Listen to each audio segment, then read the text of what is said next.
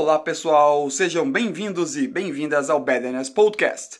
Paulo Cruz Filho aqui com vocês, episódio 73. Nos dois episódios anteriores, falamos sobre como podemos atingir alta performance para superar o impossível. Para isso, ampliamos o tamanho da nossa visão e adquirimos o hábito de buscar alta performance para atingi-la. Lembrando que, para atingir alta performance, precisamos de algo a mais do que o pensamento racional e cognitivo, ou seja, fritar o cérebro. Precisamos deixar espaço para que o cérebro entre em um estado de plenitude e, na verdade, reduza a atividade intelectual nos momentos de altíssimo rendimento. Mas como fazer isso? Na verdade, é muito, muito simples e fazemos isso constantemente em nossas vidas. Por exemplo, quando estamos concentrados, preenchendo palavras cruzadas, fazendo sudoku ou montando um quebra-cabeças, o cérebro está concentrado em encontrar padrões e cada padrão, a cada padrão é gerada uma recompensa neural, como a dopamina, que te motiva ainda mais a continuar. As crianças estão sempre nesse estado.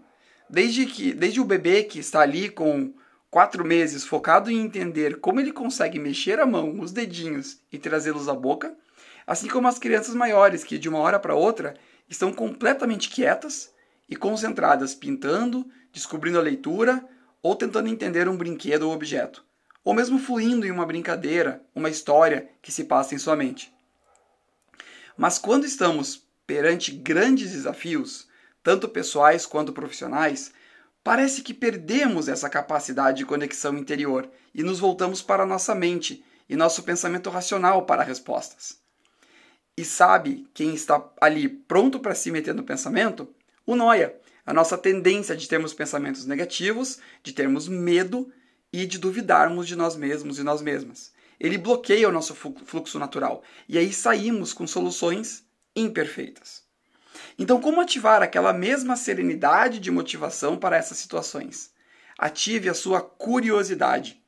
A curiosidade vem de um local interno que tem mais força e mais energia do que a simples vontade de realizar algo. Ela estimula uma expansão da percepção, elimina julgamentos internos e dúvidas sobre si mesmo ou si mesma, porque te coloca em um estado de alta vulnerabilidade segura. Ou seja, você inconscientemente aceita a sua vulnerabilidade de não saber e se abre para o saber, sem peso na consciência de ser julgado ou julgada por isso. E isso é, um, é enorme em termos de evolução. Então o convite de hoje é sobre o que você mais tem curiosidade. Se pudesse deixar dois dias por semana para se dedicar a explorar, descobrir e estudar aquilo que você mais tem curiosidade de saber, o que seria? Liste várias e escolha uma, e dedique quatro horas para isso. Livre de julgamentos e preocupações. Um espaço só para você.